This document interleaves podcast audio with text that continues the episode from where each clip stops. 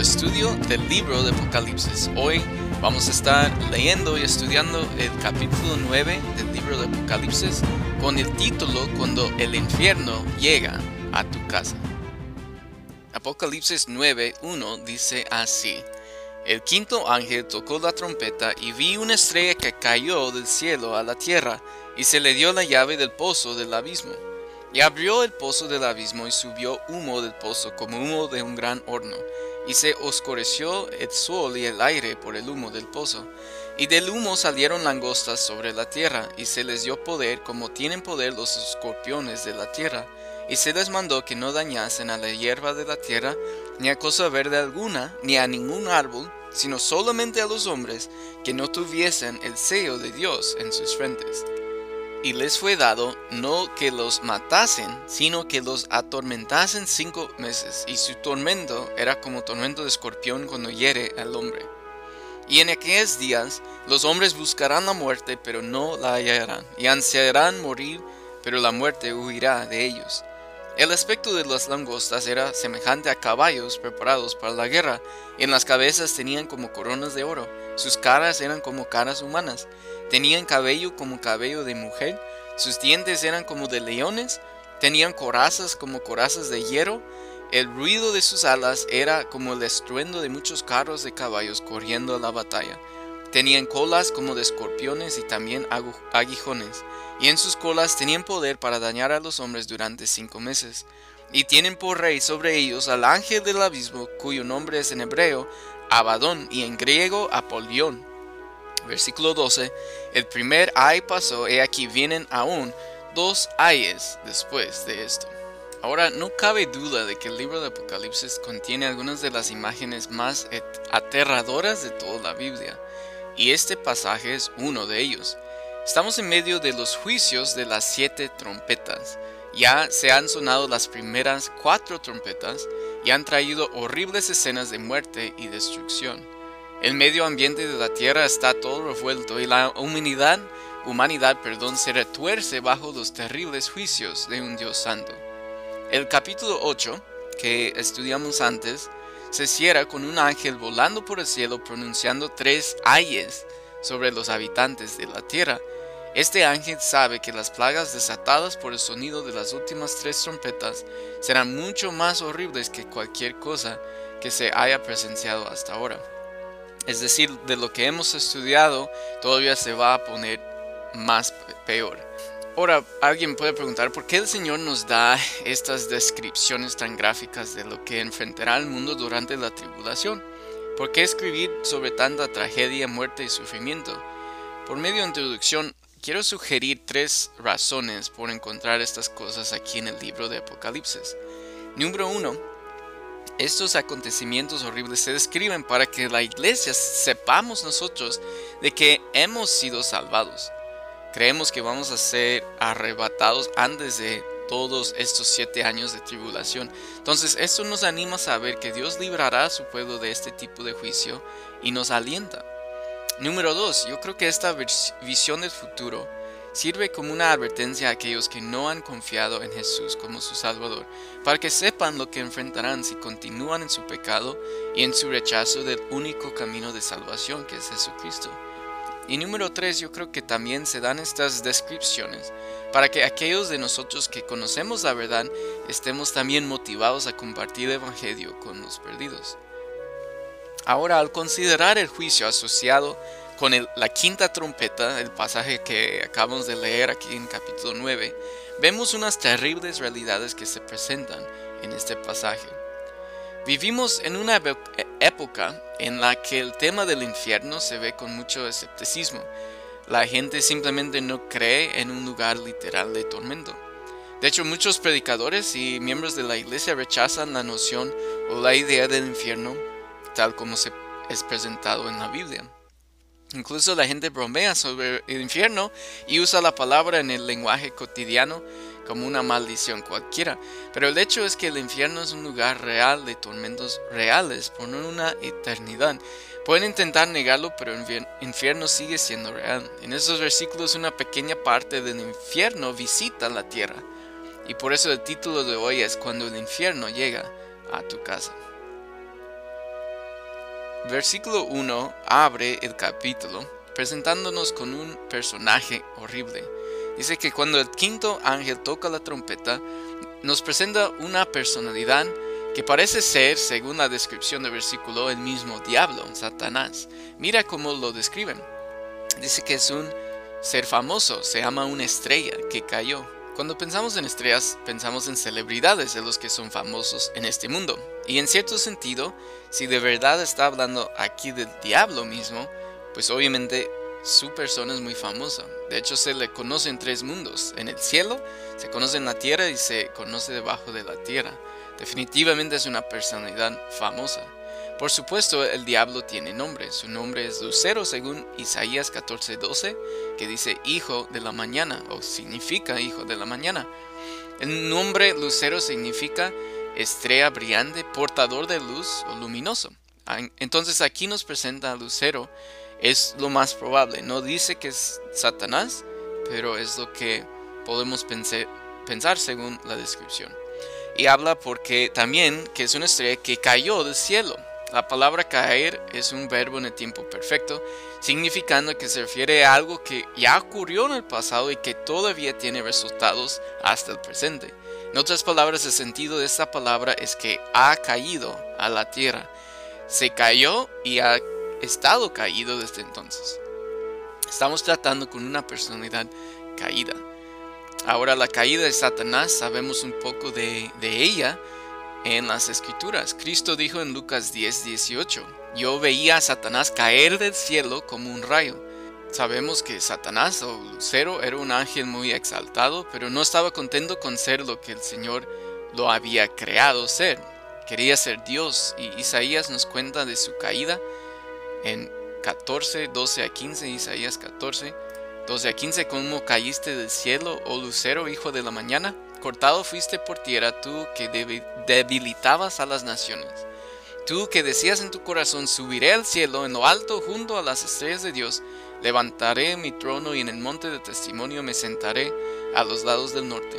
Sobre las alturas de las nubes subiré y seré semejante al Altísimo. Mas tú derribado eres hasta el Seol, a los lados del abismo. El orgullo, la soberbia se encontró en Lucero y fue expulsado del cielo. Todavía tiene acceso a la presencia de Dios donde acusa a los hermanos.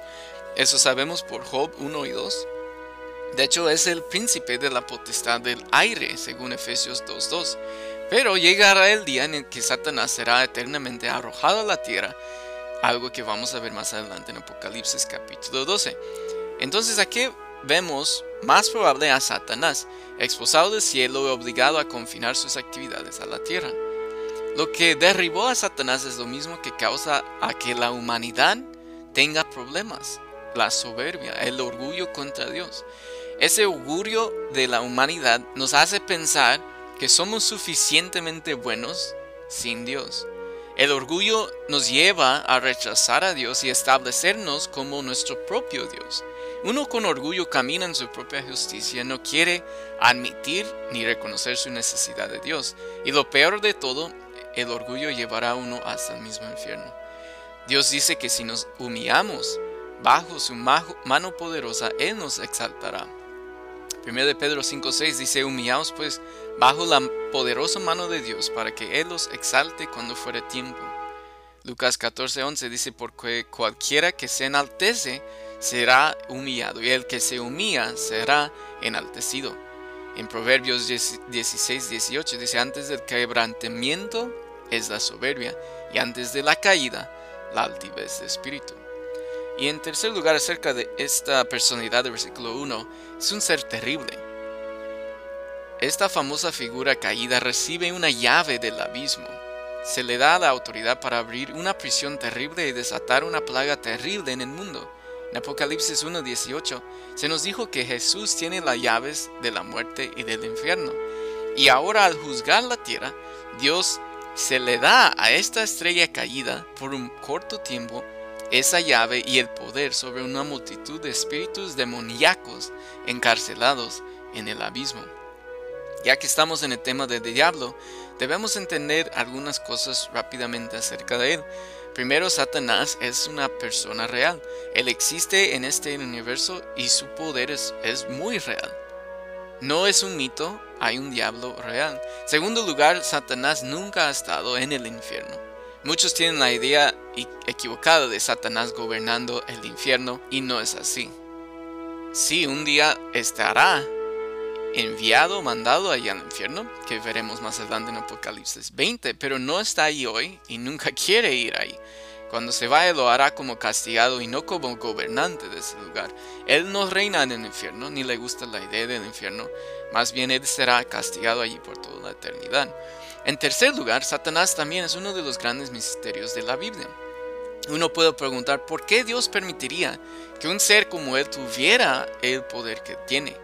Porque Satanás sí tiene poder. Es por eso que se nos dice que estemos conscientes de él y de lo que está haciendo, porque anda como león rugiente, buscando quien devorar, según 1 de Pedro 5.8. Él tiene mucho más poder que tú y yo, pero Dios es más poderoso que él y de lo que jamás Satanás podrá hacer, Dios puede más. Con Dios lo podemos vencer aún nosotros con la ayuda de Dios. Pero tenemos que entender que sí tiene poder y sí es real. El versículo 2 ahora nos presenta un lugar horrible, el abismo. El ángel caído que pensamos que representa a Satanás toma la llave que se le fue dado y la usa para abrir la puerta del abismo. Una vuelta de llave y el infierno se desata sobre la tierra. Ahora, ¿qué es el abismo? En primer lugar, es un lugar profundo. La palabra abismo significa literalmente pozo, se le llama pozo sin fondo, un abismo muy profundo. Aunque sea más allá de nuestro entendimiento, la Biblia también habla de un abismo donde están encarcelados ciertos espíritus. Segundo de Pedro 2.4 habla de eso. Dice, porque si Dios no perdonó a los ángeles que pecaron, sino que arrojándolos al infierno los entregó a prisiones de oscuridad para ser reservados al juicio. Y Judas 1.6 dice, a los ángeles que no guardaron su dignidad, sino que abandonaron su propia morada, los ha guardado bajo oscuridad en prisiones eternas para el juicio del gran día. Es un lugar oscuro, se nos dice que el humo sale de este pozo y el humo es tan grande que borra y tapa la luz del sol. Hay un dicho que dice, donde hay humo, hay fuego. Lo mismo es cierto en este caso. Y también vemos que es un lugar demoníaco. A lo largo del Nuevo Testamento, el abismo está asociado con la actividad demoníaca. Lucas 8:31 nos enseña la verdad de que los demonios temen ser enviados al abismo. Lo que nos hace entender que en los tiempos de Cristo no todos los ángeles caídos o demonios estaban en el abismo todavía, sino que algunos por alguna razón andaban todavía sueltos en la tierra. Luego en Apocalipsis 11:7 más adelante nos dice que la bestia, el mismo anticristo, ascenderá de este lugar del abismo. Pero primero son desatados los que están en el abismo aquí en este tiempo de la gran tribulación. Y luego lo demás del pasaje, versículo 3 a 12 nos cuenta de la plaga horrible que, que es desatada sobre la tierra. Ahora cuando se abre el abismo, una plaga se arroja sobre la tierra. Los demonios que han sido reservados para juicio son liberados para llevar a cabo su infernal misión. Ahora puede imaginarse si las prisiones de hoy en día se abrieran por completo y todos los prisioneros encarcelados pudieran salir y sin miedo de ser restringidos otra vez. Qué caos y anarquía habrá en la tierra, ¿no? Si todas las prisiones se abrieron nada más. Qué terrible sería. Pero aquí vemos algo mucho más terrible, que es una prisión de demonios que se abre y los espíritus encarcelados salen para vengarse contra la humanidad. Ahora se describen, en primer lugar, vamos a ver su descripción. Se dice como langostas sobre la tierra. Eh, no estamos hablando, es decir, no, estos demonios no son langostas, no son insectos de verdad. Probablemente esta descripción proviene de la grandeza de sus números, es decir, salen como langostas sobre la tierra. Un enjambre de langostas reportado en 1889 cubría más de 3.000 kilómetros cuadrados. La imagen aquí es de una multitud innumerable de demonios a los que se les permite ascender del abismo a la tierra. Hay un par de razones porque pienso que no son langostas así, es decir, los insectos de verdad. versículo 4, a diferencia que las langostas de verdad, estos no dañan la vida vegetal, sino que atormentan a los seres humanos. Y en versículo 11 dice que tienen un rey. Mientras Proverbios 30 y 25 dice que las langostas del mundo, los insectos, no tienen rey. Pero estos sí tienen un rey, un líder. Y entonces yo creo que cuando dice langostas se refiere a como son muchos y salen como si fuera un enjambre de langostas. Versículos 3 y 4 ahora también hablan del poder que poseen. Estos demonios se describen como langostas, pero no dañan la vegetación, es decir, las plantas. Un enjambre literal de langostas dejaría un paisaje verde que pareciera un desierto en poco tiempo. Las langostas devoran la hoja, el grano y el tallo de las plantas. Estas langostas aquí, o esta plaga de demonios, no vienen por la vida vegetal, sino por la vida humana. Tendrán el poder de picar como un escorpión. Se sabe que las picaduras de escorpión son muy dolorosas, causan hinchazón y entumecimiento, pero rara vez son fatales en los seres humanos. Entonces a estos seres demoníacos se les permite salir del abismo armados con el poder de causar gran dolor a las personas, pero sus objetivos son limitados solo picarán a los que no son salvos. Los 144 mil testigos y los otros creyentes estarán protegidos de los ataques de esta gran cuadrilla demoníaca. Porque dicen al final del versículo 4 que no tuviesen el sello de Dios en sus frentes. Son los hombres que van a hacer daño. Estos demonios. Ahora en versículos 5 y 6 habla del dolor que producen. Cuando atacan a la gente, la gente no morirá, sino serán atormentados durante cinco meses. Cinco meses, es decir, de mayo a septiembre es la vida útil típica de una langosta. Estas langostas infernales atormentarán a los hombres durante cinco meses. El dolor infligido a los hombres será inimaginable.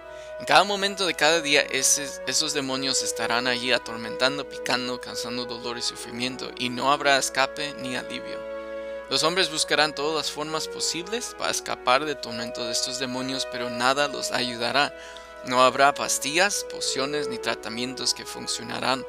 El alcohol y las drogas no amortiguarán el dolor.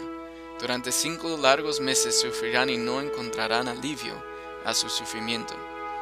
En nuestros días la gente huye de la muerte.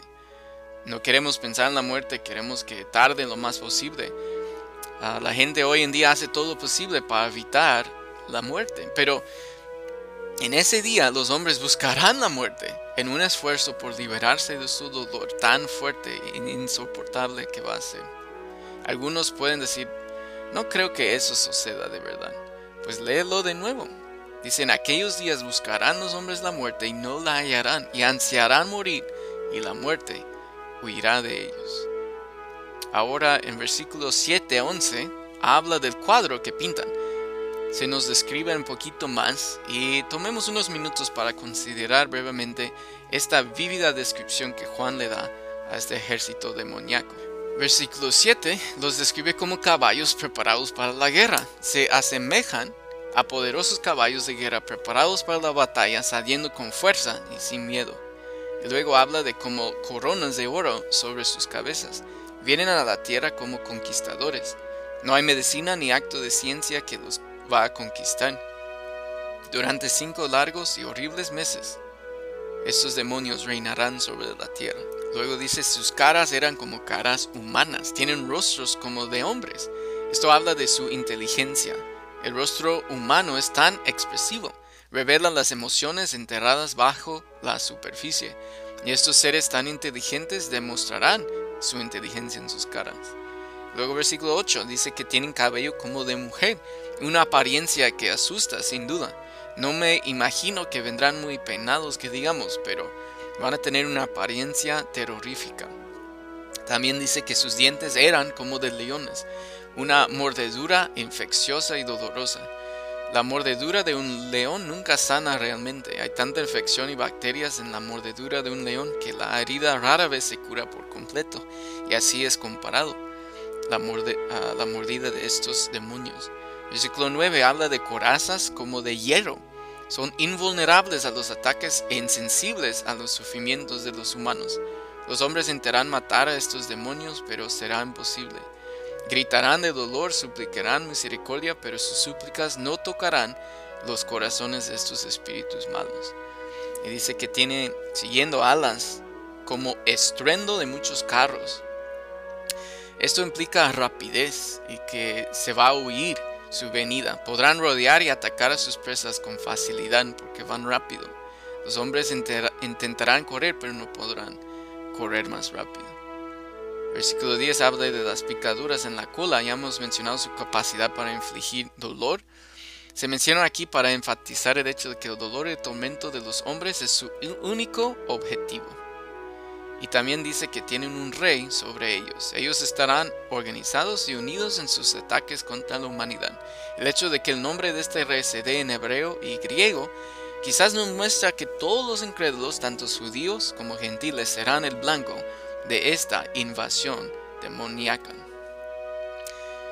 Ahora para conclusión, quizás mucha gente ve esto hablando de demonios sueltos y hasta dirían, Qué anticuado, ya nadie cree en los demonios, nadie cree que de verdad eso va a pasar.